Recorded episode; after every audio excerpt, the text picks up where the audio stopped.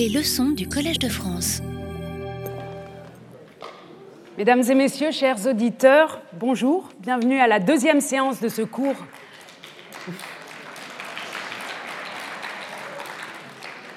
Sur l'histoire transnationale des musées en Europe.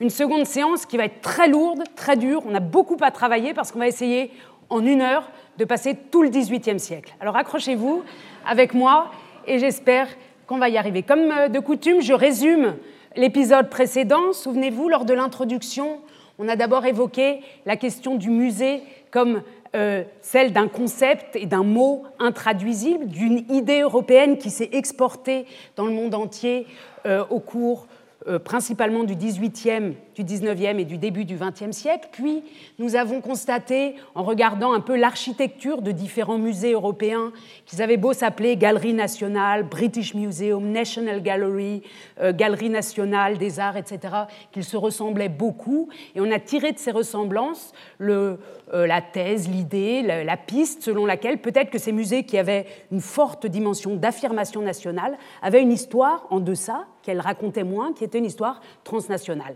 qu'ils se regardent, qu'ils se copient, qu'ils ont les mêmes architectes, etc. D'où la leçon ou les, leçons qui nous occupent d'une histoire transnationale des musées. Et puis finalement, la semaine dernière, nous, nous sommes penchés sur ce qu'on appelle la provenance des objets, sur leur origine, des objets qui se trouvent dans nos musées européens, qui peuvent être, comme vous le voyez ici en arrière-plan, et comme vous le savez d'ailleurs par vos visites euh, de musées, peuvent être des œuvres médiévales d'origine européenne ou aussi des œuvres euh, archéologiques qui sont d'origine parfois grecque mais parfois plus lointaine ou encore, et j'avais pris plaisir à montrer au premier plan euh, cette figure à clous de l'actuel Congo, qui peuvent aussi être des œuvres de, de régions plus lointaines qu'on trouve aujourd'hui dans des musées ethnographiques ou ethnologiques, mais qui n'ont pas toujours été séparés euh, des autres collections. Cette photo montre une exposition actuelle à Berlin où les œuvres médiévales et les œuvres africaines sont présentées ensemble. J'avais évoqué, dans le cadre de cette première, de cette introduction, cinq questions qui vont nous occuper à chaque séance, à chaque moment de cette histoire transnationale des musées. D'abord la question de la diaspora, c'est-à-dire de la, euh, de la présence éclatée, on pourrait dire, d'objets d'origine semblable, soit africaine, soit égyptienne, soit italienne, dans les musées d'Europe et du monde entier plus généralement. Je prends l'expression diaspora des objets, je l'emprunte au poète Yves Bonnefoy. Nous avons évoqué la question des migrations d'idées ou de modèles muséologiques qui migrent finalement autant que les œuvres, euh, mais par d'autres biais. La question des modes d'acquisition qui ont été souvent semblables au cours de l'histoire ou qui sont aussi des modes au sens de trends, c'est-à-dire de, de d'habitudes d'acquisition qui changent au cours des siècles. Nous avons évoqué les moments de crise qui souvent unissent les musées européens, comme les moments de guerre, qui sont des moments où ils sont obligés, euh, à cause de dangers semblables, de réagir de manière semblable, d'où une histoire transnationale. Et puis, euh, ce que j'ai évoqué à l'instant, la présence quasi permanente à partir du début du XIXe siècle de rhétorique très nationale et de pratiques très internationales, transnationales, euh, qui passent les frontières. Alors on arrive au deuxième volet, deuxième volet qui sera consacré, je vous le disais tout à l'heure, à la période qui précède 1793, 1793 étant l'année, euh, j'allais dire l'année boom, enfin l'année où, où, avec la création du musée central des arts à Paris, dans l'actuel Louvre, où la géographie des musées européennes va être transformée. Mais avant la création du Louvre en 1793, avant cette création révolutionnaire, des musées publics ouvert au public, ouvert à chacun, existe largement dans l'ensemble de l'Europe et c'est ce qui va nous occuper aujourd'hui. Alors pour rappel, l'Europe, euh, à la veille de la Révolution française, c'est un ensemble euh, dont les frontières euh, sont à peu près, si on regarde ça de loin, à peu près les, les mêmes qu'aujourd'hui, mais qui se caractérise principalement par deux ensembles qui ne sont pas des États-nations au sens où les frontières correspondraient à un État unique avec une euh, capitale centralisée, comme c'est le cas en France à l'époque. Il y a deux grands ensembles qui ne fonctionnent pas comme ça. C'est le Saint-Empire romain germanique, qui est une marqueterie d'États de, différentes tailles, très nombreux. Et tout ce que vous voyez en blanc ici, c'est pas blanc, c'est pas un État, mais c'est une marqueterie de minuscules petites, euh, euh, de petites principautés qui euh, parlent tout allemand, mais qui ont leur prince, leur opéra, leur salle de concert, leur musée, etc. Donc un espace extrêmement pris dans une logique d'émulation. Les princes regardent à droite à gauche ce que font les autres et créent à leur tour eux aussi un musée, eux aussi une salle de concert, eux aussi un théâtre. Ça, ça caractérise le Saint-Empire romain germanique. Berlin est ici dans la Prusse, qui est ici en rose. Vous avez des grands États comme euh, la Bavière, qui est un peu plus grande. Euh, voilà, bon, la Bavière, la Prusse, disons, et puis ces tout petits États bien plus petits qui occupent cet espace blanc ici. Et l'autre euh, région de l'Europe qui ne fonctionne pas comme un État-nation, comme on le connaît en France, avec une capitale pour un royaume, c'est l'Italie, qui elle aussi est constituée de plusieurs principautés qui ne seront réunies que bien plus tard, comme vous le savez, au XIXe siècle. Alors dans toute cette Europe euh, qui précède la Révolution française, il y a des musées publics qui ont été créés au XVIIIe siècle, et j'insiste bien sur le fait que nous nous occupons aujourd'hui des musées publics. Bien sûr, les musées existent, et notamment et en particulier euh, en Italie, à Rome et à Florence depuis la Renaissance, mais c'est à partir du XVIIIe siècle, et j'ai noté les dates en dessous des musées ici, on y reviendra après en détail, c'est à partir du XVIIIe siècle que les princes, les régnants, les possesseurs, les propriétaires de ces galeries princières euh, décident de les ouvrir au public, et ce sont des décisions souvent bien voulues, bien votées par des lois, par des parlements notifiés. Vous voyez ici cette carte sur laquelle on reviendra tout à l'heure. Une chose est absolument frappante, la France n'en a pas. S'il y a un espace en Europe où il n'y a pas de musée public jusqu'à la Révolution française, donc un espace, si on veut, retardataire en quelque sorte, c'est la France, tandis que dans l'espace euh, donc dans l'espace italien, vous avez dès 1734 à Rome une première ouverture au public d'un musée, j'y reviendrai tout à l'heure, qui est suivie par celle de Florence et puis par celle euh, de Milan. Et vous avez dans l'espace germanophone, germanique, euh, dès 1701 l'ouverture au public de la galerie de tableaux de Brunswick. en 1714, celle de Düsseldorf, etc., etc. Un grand nombre de musées publics avant la Révolution française. Et puis l'exemple bien souvent cité hors du continent européen à proprement parler. C'est la création en 1753 du British Museum à Londres, qui lui aussi est d'emblée créé pour être euh, accessible au public. Alors pour organiser ce, cours d'aujourd'hui, comme euh, toujours, je, je, propose trois tiroirs, trois volets qui s'intitulent Open Access, donc c'est-à-dire ouverture publique, circulation multiple et nouveaux venus, et puis toujours avec un petit point zéro qui est un point de méthodologie que j'intitule ici, entre guillemets, parce que c'est une citation, zone de contact, et vous allez voir euh, tout de suite à quoi je fais référence.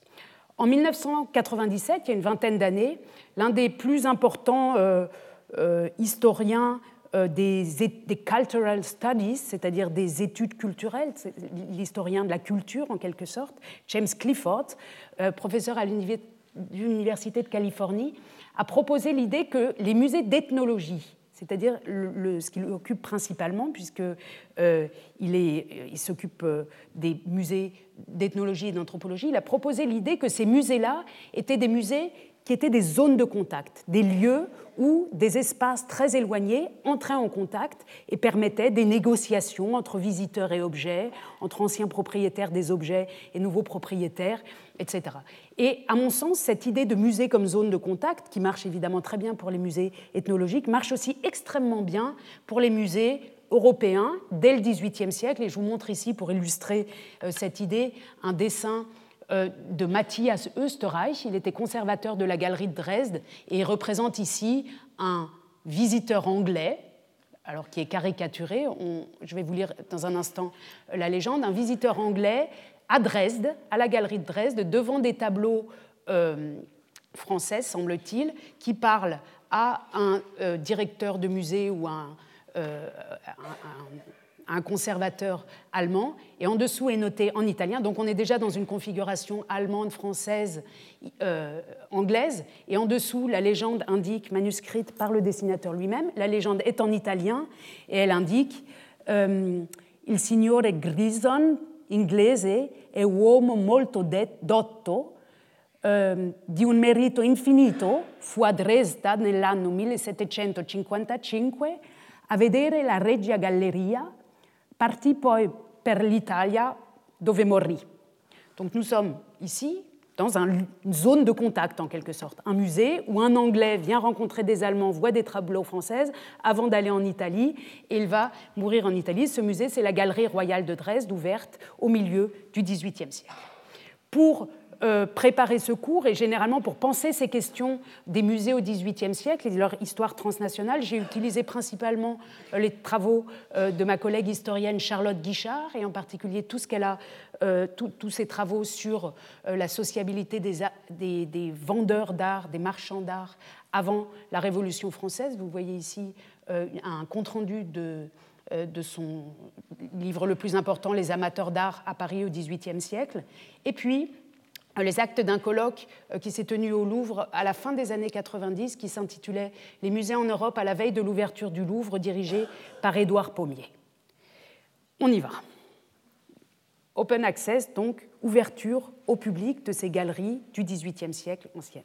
Vous avez vu tout à l'heure, et c'est un peu l'emblème de notre séance aujourd'hui, ce ticket d'entrée pour le British Museum qui a été conservé, un ticket d'entrée euh, imprimé qui nous prouve donc qu'il y a suffisamment de visiteurs pour qu'on ait besoin de tickets imprimés, imprimés mais remplis à la main, qui signale qu'avec ce ticket, on peut entrer dans le British Museum à une heure précise. C'est vraiment les antécédents des tickets sur Internet. Hein. Il faut arriver à une heure précise euh, pour être attendu probablement, un jour précis, et que, très important, alors il s'agit de l'année 1790, mais ces tickets existent avant. Hein. Je n'ai pas eu la chance d'en trouver un qui précède, mais vous verrez, je me rattrape avec la avec la diapo d'après, celle d'après-après.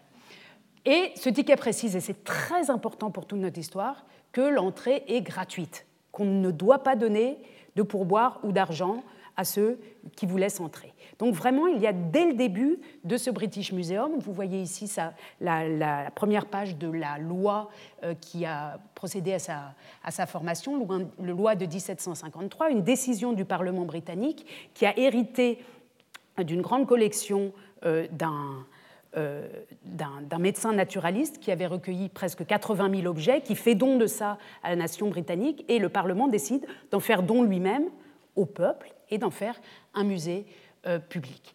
Mais cet exemple britannique n'est pas le seul, et ça c'est mon autre ticket, alors il est un peu flou, mais j'en suis très contente parce qu'il nous montre aussi un billet d'entrée imprimé, donc une preuve supplémentaire que dès le XVIIIe siècle, on a un public nombreux pour entrer dans le Herzogliches Kunst- und Naturalienkabinet, c'est-à-dire le cabinet d'art et d'objets d'histoire naturelle de Brunswick, Braunschweig, pour tant et tant de personnes. On a aussi une fenêtre euh, d'entrée pour entrer soit le matin de telle à telle heure, soit l'après-midi de telle à telle heure. Et tout ça est daté de 1770 et quelques. Donc dès les années 70, et ce ticket-là n'est qu'un, ce billet d'entrée euh, n'en est qu'un sur, une grande feuille d'impression où on en voit plusieurs, qu'on, retrouve, que j'ai retrouvé dans les archives. On voit qu'ici, dès les années 1770, la pratique de l'entrée publique du ticket, de la distribution de tickets euh, gratuits, est existante, non seulement euh, au British Museum où c'est bien connu, mais aussi dans d'autres espaces comme l'espace euh, germanophone. Autre preuve de la volonté euh, forte et affirmée des princes de l'espace germanophone comme de ceux de l'espace italien de, de, laisser, de faire accéder le plus grand nombre possible de leurs sujets à, ces musées et par exemple l'écriture apposée au fronton de ce palais qui s'appelle le palais japonais à Dresde, ouvert au public en 1785. Et ici, on ne peut pas le lire, euh, même avec la meilleure volonté, mais il est écrit ici ce musée est destiné à l'accueil du public ou à l'usage du public. Et je vous ai pris ici une photo actuelle, puisque ce bâtiment existe encore, Museum Usui Publico Patens. Donc dès 1785, là encore, le musée dit lui-même Je suis là pour l'usage public, je suis là pour le public. C'est quelque chose de très fort qu'on oublie un peu en France, en France où l'historiographie a suggéré pendant très longtemps, enfin tous les, Larousse, tous ces, toutes ces historiographies républicaines, que c'est la Révolution française qui avait inventé les musées publics. Et là, il faut vraiment dire, on y reviendra la prochaine fois, mais il faut dire oui mais. Hein. il y avait des musées publics, on peut, ne peut vraiment pas le nier, avant cette Révolution française. Je vous en montre quelques-uns, pas tous, et je vous montre en particulier leur architecture pour vous montrer que non seulement il y a des billets d'entrée, que non seulement euh, ces musées sur leur, sur leur fronton affirment cette publicité, mais que dans l'architecture même, ils proposent, ils sont des, espaces accueillants qui accueillent l'extérieur, même quand ils sont liés à euh, un prince, un souverain ou euh, un roi en fonction des États dans lesquels ils se trouvent. L'exemple de Düsseldorf est excellent pour montrer cela. Vous voyez ici le château aujourd'hui détruit de Düsseldorf, où était donc le, euh, ah, c'est compliqué les Allemands, le du Palatinat, donc c'est Jean-Guillaume, euh, il faut que je cherche dans mes, excusez-moi, il me manque son prince électeur. Ils ont tous des titres différents. Il y a les landgraves, les princes électeurs, les rois, etc. Ici, c'est le prince électeur Jean-Guillaume du Palatinat qui a créé en 1714, adjoint à son palais royal où il siège, une galerie d'art que vous voyez ici accrochée à son palais. Et ce qui est intéressant au début du XVIIIe siècle, c'est que les collections d'art qui existaient déjà, bien sûr, les collections ne sont pas créées pour ces musées, les collections qui existaient avant et qui étaient réparties dans les salles, qui étaient faites pour, euh, on dirait aujourd'hui, pour frimer, pour, montrer sa puissance, pour quand on recevait des diplomates ou des, des invités de haut rang. À partir du début du XVIIIe siècle, et dans cet exemple-là, une galerie est créée à côté, c'est-à-dire qu'on sépare la collection d'art de sa fonction de représentation dynastique on la sépare. Et ce qui est très intéressant pour nous, c'est qu'il y a une, entrée séparée que vous voyez ici et qu'on voit mieux si on regarde le plan euh, de la galerie. Donc vous voyez la galerie ici dans laquelle vont être exposées les collections euh, du prince électeur et une petite entrée spéciale qui permet au public, sans passer par le château, d'aller visiter ces collections. Et cette configuration-là de galeries construites près de châteaux ou alors de bâtiments qui sont dans des complexes dans des, dans, des, ensembles architecturaux qui sont des châteaux euh, ou des résidences. Euh, cette, externalisation des galeries est un phénomène fréquent. Je vous le montre encore à Dresde ici. Vous voyez ici la galerie, ce qui était le bâtiment de la galerie royale de Dresde au XVIIIe siècle, créé donc ouvert au public au milieu du XVIIIe siècle, qui était à l'origine les écuries du château. Et vous voyez ici le même système. Vous avez le château royal, la chapelle royale ici, et puis un long couloir et ce bâtiment-là devant, qui est celui-ci, qui existe encore, où seront exposées à partir de 1746 les collections, avec une entrée ajoutée, spéciale, pour euh, le public, pour le grand public. Donc, les collections se séparent de leur fonction euh, dynastique, c'est très important. Soit des galeries sont créées adjointes au, château existant, comme on l'a vu là, soit des bâtiments existants sont recyclés pour devenir des musées, comme les écuries, soit encore, comme dans le cas de Londres, c'est une maison euh, bourgeoise, the Montague House, qui est à l'emplacement actuel du British Museum, qui est transformée en musée autonome, puisque c'est une maison autonome. Ici, il n'y a plus de lien euh, avec euh, la maison royale, évidemment. À Florence, aux offices, ouvertes au public en 1765, mais dès euh, utilisée comme musée ou comme galerie dès la Renaissance, on a aussi ce système en U que vous connaissez bien d'une architecture de la Renaissance de Vasar et qui était destiné, comme son nom l'indique, les offices, euh, uffici, à être des bureaux, mais qui n'ont pas été utilisés longtemps comme des bureaux, mais bien vite transformé en musée, puis ouvert en public en 1765. Un, exemple très précoce à Rome, euh, ouvert au public en 1734, est le musée du Capitole que vous voyez ici, donc le Palazzo Nuovo, qui va abriter le musée des Capitoles à partir de 1734, où étaient déjà depuis la Renaissance euh, des euh, statues antiques, mais qui tout d'un coup est ouvert à tout le monde. Donc là encore, un bâtiment autonome. Hein.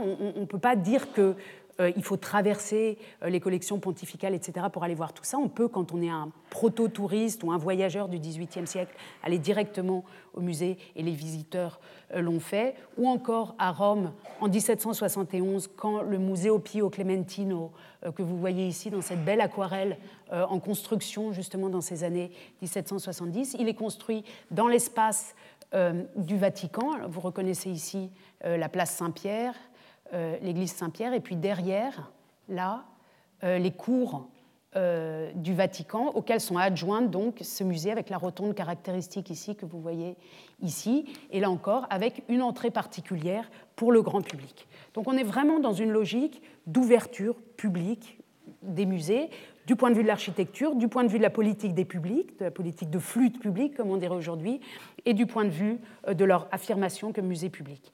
Une grande, grande, grande première au XVIIIe siècle est euh, la construction à Cassel du Muséum Fredericianum, donc du Landgrave de Cassel, il s'appelle Frédéric II, euh, qui est le premier musée à être construit en Europe pour être un musée. On a déjà évoqué euh, des galeries adjointes à des palais royaux, on a évoqué des bâtiments recyclés, on a évoqué euh, des maisons privées recyclées, mais ici, pour la première fois en 1779, on a un musée construit pour être un musée. C'est ce que Édouard Pommier appelle un incunable un incunable de l'architecture des musées au XVIIIe siècle. Et c'est extrêmement important pour nous parce que ce modèle architectural va ensuite être reproduit, adapté, transformé dans de nombreuses autres villes. Ce qui n'empêche pas d'autres musées de se créer après et de ne pas construire euh, des bâtiments euh, spécifiques. On, a on, aura en 1793 l'exemple du Louvre, qui n'a pas été construit pour être un musée, qui est bien un palais royal recyclés, mais on a d'autres exemples, comme le très prestigieux exemple de Vienne en 1783, où, euh, la, euh, où, on décide, la Kaonka monarchie décide euh, d'installer ses collections de peintures dans le château, dans le palais du Belvédère, du Haut Belvédère, c'est-à-dire pas tout à fait au centre de Vienne, un peu excentré par rapport au centre, un très grand parc, un ensemble de parcs et de jardins, vous voyez, très considérable, baroque, et avec ce bâtiment ici, le Haut Belvédère, qui était d'abord euh, un bâtiment euh, utilisé à des fins euh, dynastiques, où on vivait, et qui est transformé en 1781, puis ouvert au public en 1783, en musée public. dont d'ailleurs Édouard Pommier dit qu'il est bien plus révolutionnaire que le Louvre quelques années plus tard, dix ans plus tard. Donc là, on est vraiment dans des logiques comme je le disais, de open access, d'ouverture au public. Cette ouverture massive au public se reconnaît dans l'étiquette d'ouverture, dans l'architecture, dans, les, euh, dans, dans l'affirmation faite sur les frontons, mais aussi dans une très importante politique de publication de catalogues, de catalogues pas chers, de catalogues bon marché. Vous voyez ici un catalogue à l'ancienne, le recueil d'estampes d'après les plus célèbres tableaux de la Galerie royale de Dresde, premier volume, qui est vous le voyez ici, l'exemplaire royal, qui est un volume in folio grand comme ça, très lourd. Quand on l'emprunte à la bibliothèque, il faut être deux pour le porter, et qui fait partie de ces anciens modèles de catalogue du début du XVIIIe siècle, euh, qui étaient destinés simplement à faire des cadeaux diplomatiques, royaux, à faire de la représentation. Mais à partir des années 1780, et très important, vous l'avez vu vous-même, il est euh, en français, alors qu'on est à Dresde, donc ça s'adresse à un public européen d'une part, et d'autre part, il est en français et en italien, bilingue. Bilingue français-italien pour des collections allemandes. Alors quand on parle d'Europe et d'une histoire transnationale des musées en Europe, il faut bien avoir conscience que ces musées-là veulent parler à toute l'Europe, veulent parler à tous les visiteurs, et que les visiteurs, c'est-à-dire l'élite de ceux qui peuvent circuler, qui ont les moyens intellectuels et surtout financiers de circuler euh, et physiques de circuler en Europe à cette époque-là, ces gens parlent français et italien au XVIIIe siècle. C'est une évidence. On peut, ça rappelle les travaux de Marc Fumaroli et son grand livre qui s'intitule Quand l'Europe parlait euh, français. On y est là. Mais elle ne parle pas que français, elle parle aussi italien. Et les Allemands prennent soin, au début euh, de leur politique de, publication de, de catalogues, de les traduire aussi en italien. Mais très vite, et je vous les montre en plus petit ici sur le côté droit, très vite sont publiés des catalogues toujours soit bilingues, soit en français, soit dans deux, euh, dans deux versions différentes, allemandes et françaises dans le cas allemand, sont publiés des catalogues de beaucoup plus petits formats, des livres de poche en quelque sorte, qui insistent dans leur préface pour dire on est petit, on n'est pas cher et on sert à être mis dans la poche. On sert aux voyageurs qui sont vraiment dans nos musées. Et comme vous le voyez ici, alors je vous en montre quelques-uns, la galerie électorale de Düsseldorf en français, Ici, le Verzeichnis der Gemälde in der Kurfürstlichen Galerie zu Dresden, qu'on retrouve ici, donc en allemand ici, mais publié avant, en 1765, on va y revenir dans un instant, en français, c'est la même collection.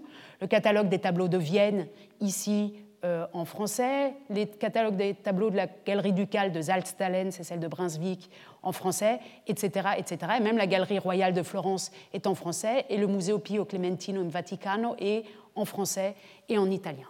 Et dans leur préface, ces catalogues, comme celui de la Galerie euh, euh, la galerie électorale à Dresde de 1765. On est très tôt dans cette histoire des musées Hein. On a vu que ça commençait vraiment avec le British Museum en 1753, donc en 1765, on est encore assez tôt dans l'évolution. Ces catalogues, dans leur préface, insistent beaucoup sur le fait que ces trésors n'appartiennent pas au prince, mais appartiennent à tous. Je lis avec vous l'avant-propos euh, de ce catalogue de Dresde.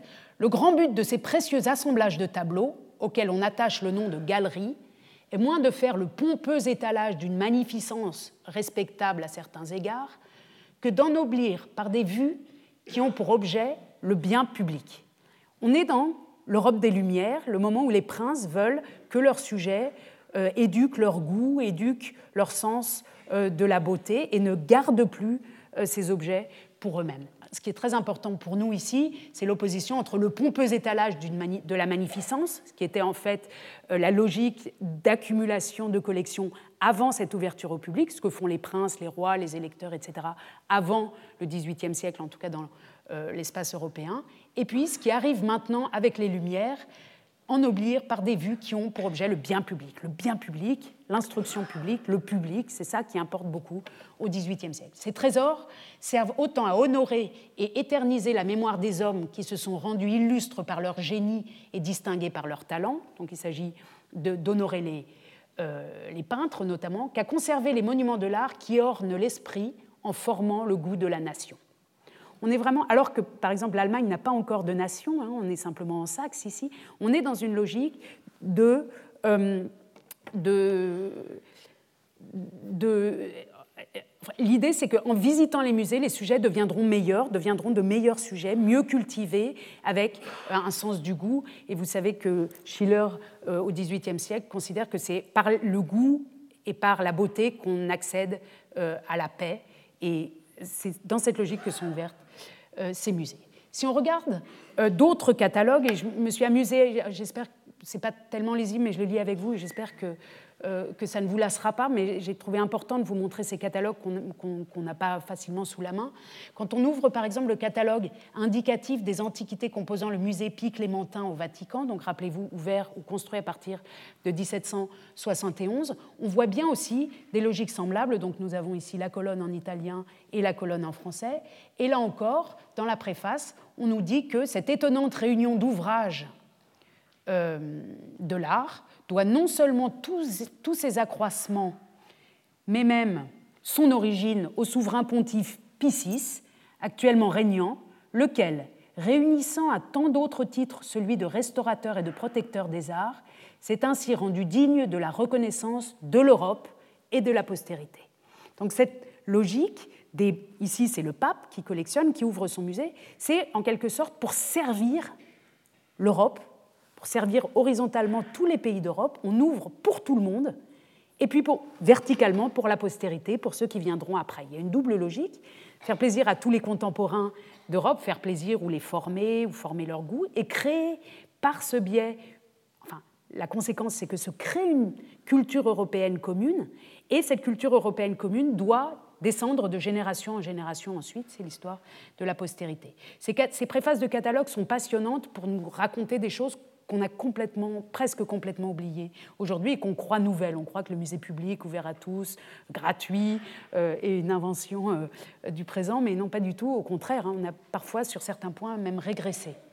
Je vous montre une autre page euh, de ce catalogue du musée Pio Clementino. Ici, donc sur la colonne précédente, l'auteur a expliqué qu'il y avait déjà un catalogue, mais qu'il était qui avait déjà un catalogue très beau, très riche, très précieux, mais, et vous voyez ici mais, ce qui nous intéresse, mais ce grand ouvrage, dont il a déjà paru quatre volumes, qui était dû à Ennio Quirino Visconti, ce grand ouvrage n'est pas à la portée de tous, de tout le monde, pardon, soit à cause de son prix, soit à cause de la vaste érudition répandue dans le texte, son format d'ailleurs le rend peu portatif. Donc ici encore, on a auteur de catalogue qui nous dit il y a déjà un catalogue, mais c'est trop savant, on n'y comprend rien, c'est trop cher, on ne peut pas se l'acheter, et c'est trop lourd, on ne peut pas le transporter. Donc, pour le grand public, pour tous les Européens qui viennent à Rome, et à cette époque, les Européens, le grand tour des Anglais, des Allemands passe par Rome, pour ce public-là, pour ce public européen, on crée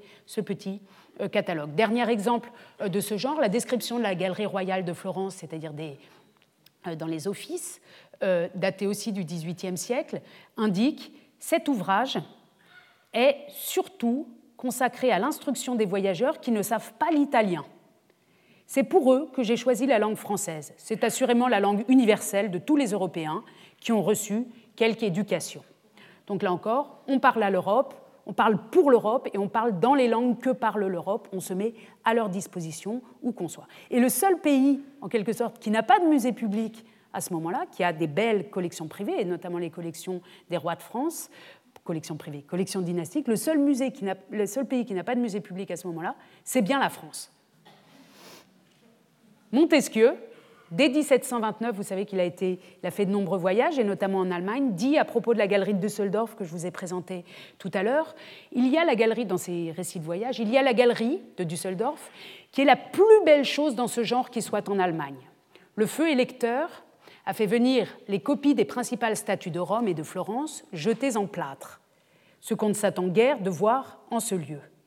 Toute cette galerie est d'un bon choix et faite avec goût, outre qu'elle est très nombreuse et elle se roi très belle dans Rome même et n'a pas sa pareille en Allemagne. Donc ces voyageurs qui circulent en Europe, non seulement sont étonnés de la richesse des collections qu'ils trouvent hors de France, de ces collections publiques, mais encore ils les comparent. Hein, et les voyageurs sont sûrement les premiers vecteurs de circulation, puisque allant d'un musée à l'autre, toujours, et c'est un réflexe presque comme un réflexe du coude quand on tous les visiteurs de musées, quand ils rentrent dans un musée, comparent avec les autres musées qu'ils ont déjà vus ailleurs. Alors Montesquieu ici compare avec tout ce qu'il a vu en, Italie. Vous voyez ici Bergeret, le mécène et l'ami de Fragonard, qui, au retour d'Italie, est passé par la galerie euh, royale, enfin électorale de Dresde, euh, les électeurs de Saxe, qui sont à Dresde, sont aussi rois de Pologne. C'est pour ça qu'on peut dire royal ou électoral.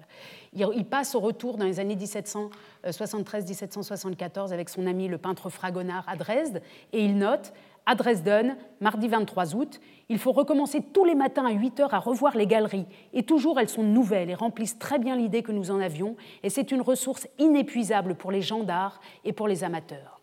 L'un et l'autre perdent bien du temps en Italie, qu'il faut cependant avoir vu mais plus légèrement, et de là se jeter dans les belles galeries de Dresden, Düsseldorf, Mannheim. Donc, on est bien, et c'est à la fin du premier volet qui a été un peu long, mais on en avait besoin pour poser cette géographie, dans un espace du musée public très tôt en Europe. Alors, dans ce musée, dans ces musées publics, dont je vous ai dit déjà à plusieurs reprises que certains, et en particulier en Italie, étaient, euh, renfermaient des collections qui s'étaient formées depuis la Renaissance, euh, dans ce champ européen des musées publics au XVIIIe siècle, à partir du début du XVIIIe siècle, ça commence un peu avant, mais au XVIIIe siècle en particulier, euh, se met en place une très forte, j'allais dire, agitation des princes, qui bien sûr, à partir du moment où ils ont une galerie publique, veulent avoir la plus belle galerie publique. Et à ce moment-là, vont se mettre à circuler dans toute l'Europe des agents qui souvent masqués, souvent sous le couvert de l'anonymat, souvent en écrivant des lettres chiffrées, souvent en manigançant de manière diverse, vont, pour les, différents souverains euh, d'Europe, et en particulier pour ceux euh, du domaine euh, germanique, et pour les Russes d'ailleurs, qui n'ont pas encore de galerie publique, mais vont acquérir des œuvres sur le marché. L'un des plus célèbres agents du XVIIIe siècle est Francesco Algarotti, un, savant, un, naturaliste qui s'est aussi occupé des thèses de Newton, qui a beaucoup acheté pour la galerie de Dresde en voyageant sans arrêt entre Venise. Il a beaucoup voyagé dans toute l'Europe, mais entre Venise notamment euh, et Dresde pour euh, permettre euh, à les lecteurs de, de Saxe d'avoir une plus belle collection. D'ailleurs, il a même, au milieu des années 1740, 46, je crois, fait une liste de tout ce qu'il fallait acheter encore pour que la galerie soit la plus belle et la plus imposante d'Europe.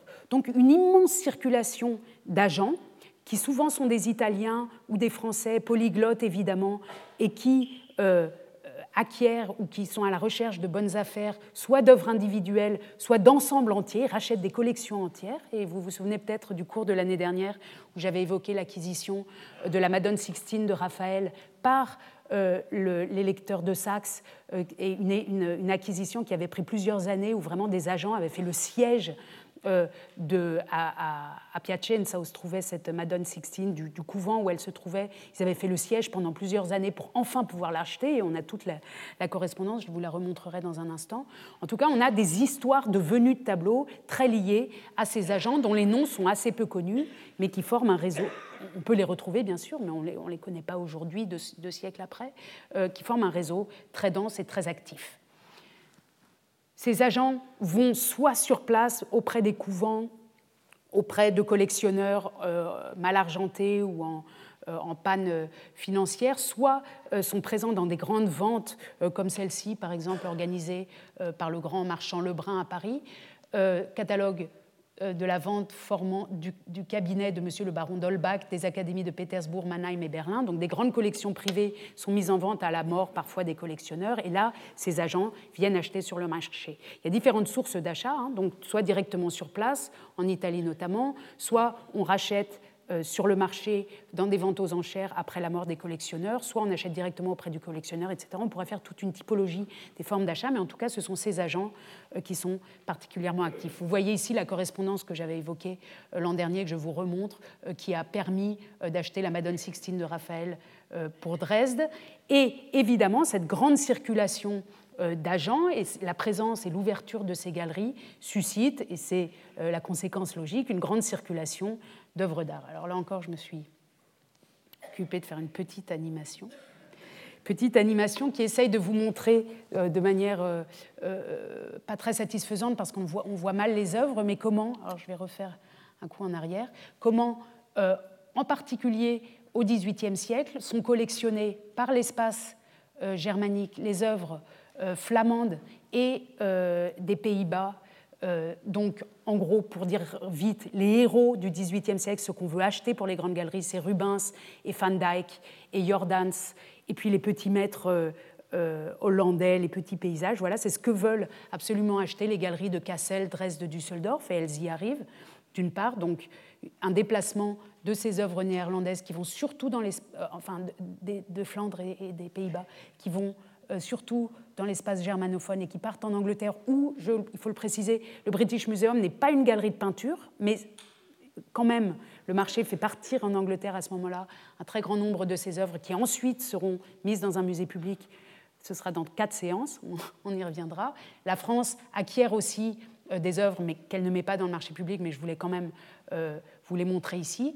Et puis viennent aussi, circulent aussi des œuvres d'origine italienne. Alors je vous remontre la petite oups, la petite animation, des œuvres très nombreuses d'origine italienne qui quittent, elles aussi, euh, l'Italie à ce moment-là pour aller alimenter ces grandes galeries, mais l'Italie garde évidemment une très très très grande quantité de ces œuvres. Et on verra tout à l'heure qu'il y a une sorte de différence de caractère entre les galeries euh, au nord des Alpes, ici, qui sont souvent euh, les galeries princières, les galeries publiques de tableaux, qui sont souvent euh, néerlandaise et italienne, tandis qu'en Italie, on a certes des œuvres venues euh, des Pays-Bas et, euh, et, de, Hollande, mais, pardon, et de, Flandre, mais ces œuvres vont moins vers le sud. Hein. On a plutôt une, montée de des œuvres italiennes vers le nord.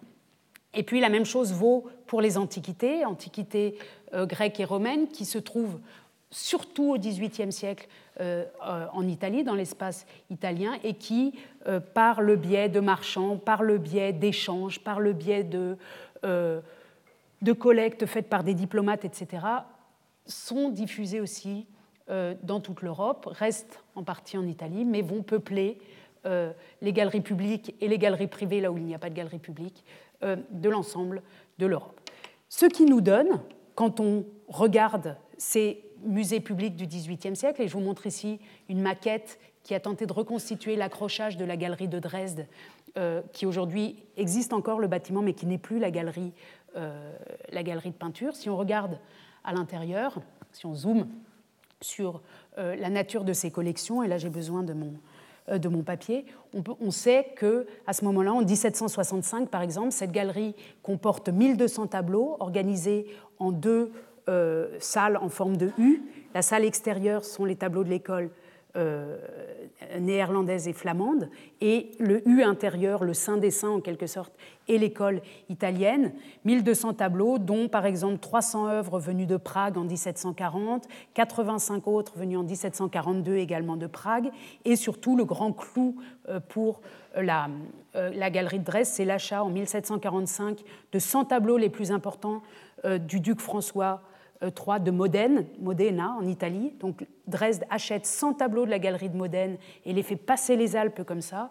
Et puis, donc ça, avec ces 100 tableaux-là, on, a des Titiens, des Véronèse, des Corrèges, des Tintoret qui arrivent à Dresde. Et puis en 1754, déjà évoqué plusieurs fois, l'achat spectaculaire et très coûteux, d'ailleurs, de la Madone Sixtine euh, de Raphaël, qui va devenir la star euh, de Dresde à partir du milieu du XVIIIe siècle. Donc, on voit comment se constitue ici, par euh, la circulation d'agents, par le fait que le marché de l'art est extrêmement euh, vif à Paris, aux Pays-Bas, en Italie, euh, se constituent des collections absolument européennes et les voyageurs voient un peu les mêmes œuvres partout finalement. On peut voir du Rubens à Düsseldorf, à Dresde, plus tard on pourra en voir à Paris ou à Londres, mais ici c'est particulièrement net l'origine euh, groupée de ces œuvres. On peut faire le même jeu pour euh, la galerie de tableaux à Düsseldorf, sauf que quand on zoome, malheureusement, on ne voit rien. Mais je vous ai montré, je vous ai apporté simplement ici une reproduction très précise d'un tableau de Rubens qui est le grand tableau, qui a été le grand tableau de la galerie de Düsseldorf, qui est un tableau de 6 mètres 6 mètres de haut par 4 mètres. Donc il faut imaginer que ces salles faisaient 7 mètres pour pouvoir euh, faire entrer au moins 7 mètres de haut pour faire entrer ces tableaux. Euh, le, euh, le, grand jugement dernier de Rubens, et alors là c'est intéressant, je n'avais pas encore évoqué cette possibilité d'acquisition par les musées. Ce grand tableau de Rubens avait été commandé directement par le grand-père de l'électeur du Palatinat, qui était un ami de Rubens. Rubens Düsseldorf et, euh, et, les Flandres, c'est tout près. Et il avait commandé, ce grand-père du fondateur de la galerie, euh, des tableaux d'autel pour les églises de sa ville et de sa région. Et le petit-fils, le nôtre, celui qui fonde cette galerie, a été l'un des premiers à dépouiller euh, les églises de leurs tableaux pour les mettre dans sa galerie euh, publique, ce qui a fait d'ailleurs beaucoup de difficultés. Et ce tableau-là, par exemple, avait été commandé donc par son grand-père pour la galerie, pour euh, une église, et a été transporté dans la galerie publique, comme, alors là encore, on peut nommer d'autres voies d'accès à ces tableaux à Düsseldorf. Il se trouve que le, prince électeur du Palatinat, sa deuxième femme est une fille des Médicis, une italienne, que par ce biais, euh, elle vient avec sa dot, avec beaucoup de tableaux italiens. La sœur de cette femme est à la cour de Madrid, donc par ses connexions dynastiques aussi, euh, les œuvres circulent pas seulement par le marché de l'art. Je voulais euh, l'ajouter par cet exemple et je vous montre juste euh, une photo du véritable format avec un petit personnage qui nous montre la taille de ce tableau euh, qui se trouve aujourd'hui à la Pinacothèque de Munich pour des raisons dynastiques puisque au cours du XVIIIe siècle, Munich a absorbé les collections de, notamment de Düsseldorf qui sont depuis donc à la Pinacothèque. Dernier exemple, je crois, avant-dernier exemple pour le, non, dernier exemple pour l'espace allemand, euh, celui d'Antiquité qui se trouve au musée Fridericianum de Kassel. Là encore, vous avez aujourd'hui des collections d'antiquités remarquables qui ont été acquises euh, par le Landgrave de Hesse-Kassel lors de voyages en 1777. Et vraiment, on, le voit partir en voyage pendant six mois euh, en Italie, l'hiver 77-78, et pendant ces six mois, il acquiert des dizaines d'œuvres considérables comme euh, cet Asclépios que vous voyez ici au premier rang, ou celui-ci derrière, flou, qui est ce qu'on appelle l'Apollon de Cassel, euh, donc une, copie romaine d'après un, original hellénistique, et qui se trouve depuis 1777 à Cassel, comme dans d'autres collections de l'espace germanophone. Ça, c'était pour l'espace allemand. Pour l'espace italien, comme je l'avais suggéré tout à l'heure, les collections sont de nature plus italienne, elles restent plus italiennes, elles sont moins mêlées. Euh, je vous montre ici, juste rapidement, dans, le, dans la cour, euh, dans l'octogone du, euh, du, musée Pio Clementino du Vatican, le groupe du Laocoon, que vous connaissez bien, et qui avait été comment on dit, dans, les, qui, a été extrait du sol romain en 1506 à l'occasion de fouilles et qui, depuis 1506, depuis le début du XVIe siècle, appartient au pape et que le pape présente dans ce musée, qu'il ouvre au public tardivement, mais enfin, ce sont des œuvres qui ont toujours été là, qui ne sont jamais passées sur le marché de l'art.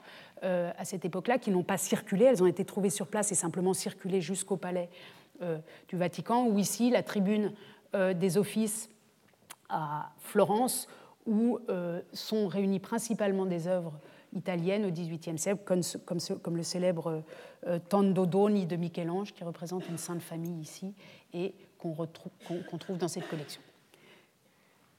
Donc, on a au XVIIIe siècle, dans l'espace européen, un très grand nombre de galeries publiques qui sont des galeries soit d'antiquité, soit de tableaux. Donc quand c'est des antiquités, on les appelle plus généralement au XVIIIe siècle musées. Quand ce sont des tableaux, on les appelle plus généralement galeries. Certains de ces musées combinent les deux, comme la galerie de Dresde, qui au premier étage a ses tableaux, dont je vous ai montré la maquette, et qui au rez-de-chaussée euh, présente des moulages d'antiques très précieux, très rares. Tout, tout ce que l'Antiquité connaissait au XVIIIe tout ce qu'on connaissait de l'Antiquité au XVIIIe siècle était euh, présent sous forme de moulage d'antiques euh, au rez-de-chaussée. Vous avez, sinon, dans les villes de... À Düsseldorf, vous avez lu avec Montesquieu que étaient aussi présents de nombreux moulages d'antiques. Et sinon, dans des villes comme Kassel, vous avez à la fois le musée Fridericianum qui présente des antiquités, et plus loin dans la ville ou ailleurs dans la ville, des galeries de peinture. Les deux sont plutôt séparés. Ce sont les deux grands types de musées publics euh, princiers du XVIIIe siècle, auquel on ajoute, il faut ajouter euh, les types de musées comme le British Museum qui viennent donc de la collection d'un naturaliste et qui présentent euh, non pas des tableaux et des antiques, mais plutôt de l'histoire naturelle, des médailles, euh, des gemmes, des, et, ce genre de, euh, de collections de plus petits formats qui ne sont pas dans des œuvres monumentales et pas dans les tableaux. Et un autre type de musée que je vais évoquer maintenant, qui sont les musées universitaires qu'on retrouve très tôt à Oxford, à Göttingen par exemple, et aussi euh, dans l'espace italien. Et dans ces musées universitaires et dans ces musées plus généralistes, universels, comme le British Museum, arrivent, à la même époque qui est la nôtre, des nouveaux, des objets venus de très loin, qui viennent bouleverser un peu ou beaucoup, c'est selon, euh, les habitudes visuelles et les idées des Européens sur eux-mêmes.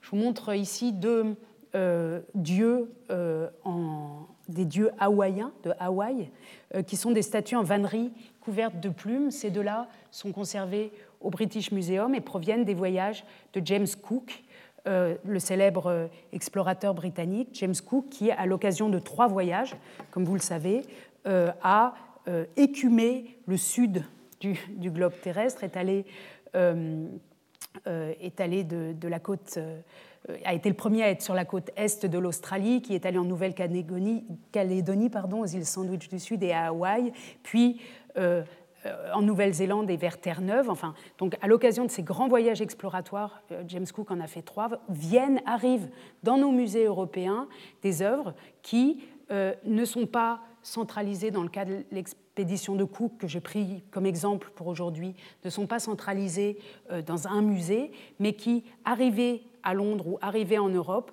vont être très vite dispersés dans différents musées. Et on peut évoquer, pour ce qui concerne la collection de Cook, je vous montre quelques exemples ici d'objets euh, qui sont euh, pour ceux-ci, jusqu'ici, dans la collection universitaire du musée de Göttingen, dont je vous recommande la visite. Ces objets donc, vont se retrouver après les voyages de Cook à la fin du XVIIIe euh, siècle, à la fois dans le musée, au musée universitaire de Göttingen, au British Museum, comme ces deux-là, pardon, et ce casque à plumes, euh, au, à Oxford et au musée de Vienne. Donc, et ça, ce sont simplement des exemples. Euh, un exemple, l'exemple d'une expédition, mais ces expéditions se multiplient au XVIIIe siècle et les musées s'enrichissent de ce genre d'objets. Et quand ils ne vont pas dans des musées publics directement, ils vont dans euh, les héritiers d'autres formes de musées qui s'appellent les Kunstkammer, où ils vont, être, où ils vont s'accumuler pendant le XVIIIe siècle et qui vont donner lieu à la naissance des premiers musées ethnologiques ensuite. Mais on a besoin, pour la suite de nos cours, de savoir que ces objets, ce type d'objets-là arrive déjà au XVIIIe siècle, non seulement donc les objets de l'expédition Cook, mais je vous montre ici euh, un autre exemple juste pour, pour qu'on n'oublie pas ces objets-là par la suite, euh, qui est euh, le, vêtement d'un prêtre chaman, je ne sais pas comment on dit ça en français, chaman, chaman, du chamanisme, euh, arrivé en 1788 à Göttingen et qui a été envoyé par un médecin d'origine allemande qui s'appelle von Asch, Georg Thomas von Asch, qui était médecin à Saint-Pétersbourg, qui a fait de très nombreux voyages. Il était médecin de l'Empire, de la, Tsar. Il a fait de l'impératrice. Il a fait de nombreux voyages en Sibérie et ce vêtement, et puis a offert ses collections à l'université de Göttingen, puisqu'il était membre de l'académie de Göttingen.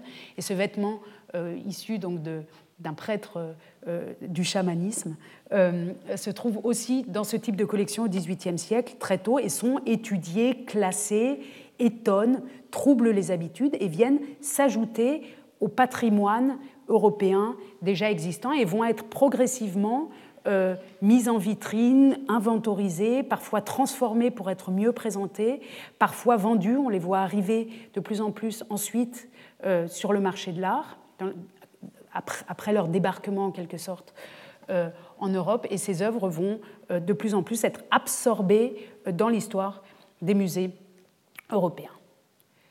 Voilà Monsieur von H, qui nous permet de faire le tour qu'on avait commencé au début du XVIIIe siècle, donc euh, dans ces années qui précèdent 1793 et qui euh, nous rappellent donc, et c'est là-dessus que je vais finir un tout petit peu en avance, bizarrement, euh, sur l'horaire, j'ai fait trop vite, pardon, qui, qui, nous rappelle, mais peut-être qu'on peut rester un instant là-dessus, que si, je vous remontre cette stratigraphie qui n'a aucun rapport d'apparence avec l'histoire des musées, entre-temps j'ai mis un petit musée en haut pour, pour, visualiser l'idée que nos musées aujourd'hui, en 2017, au début du XXIe siècle, sont les résultats de couches d'acquisition et de circulation extrêmement nombreuses. Et si on veut, on s'est occupé ce matin, si on fait monter le curseur, euh, de la période qui précède 1793, 1793 étant une année où toute cette géographie va être bouleversée, cette géographie européenne qui sera l'objet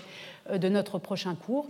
On va, pendant le cours, remonter le curseur comme ça jusqu'à arriver à peu près aujourd'hui. Et l'idée de tout ça, ou l'intérêt, euh, enfin l'intérêt que, j'espère que, euh, qui est lié à l'évocation de ces questions dans un cours comme le nôtre, c'est de vous donner le sentiment, quand vous allez au musée, que tout ça n'est pas arrivé d'un coup, on s'en doute bien, mais est le résultat d'une longue accumulation, une accumulation qu'on pourrait appeler de capital, capital symbolique, en général dans les capitales politiques euh, de nos villes européennes, capital qui donc font fonctionner ensemble euh, des musées, des académies, des universités.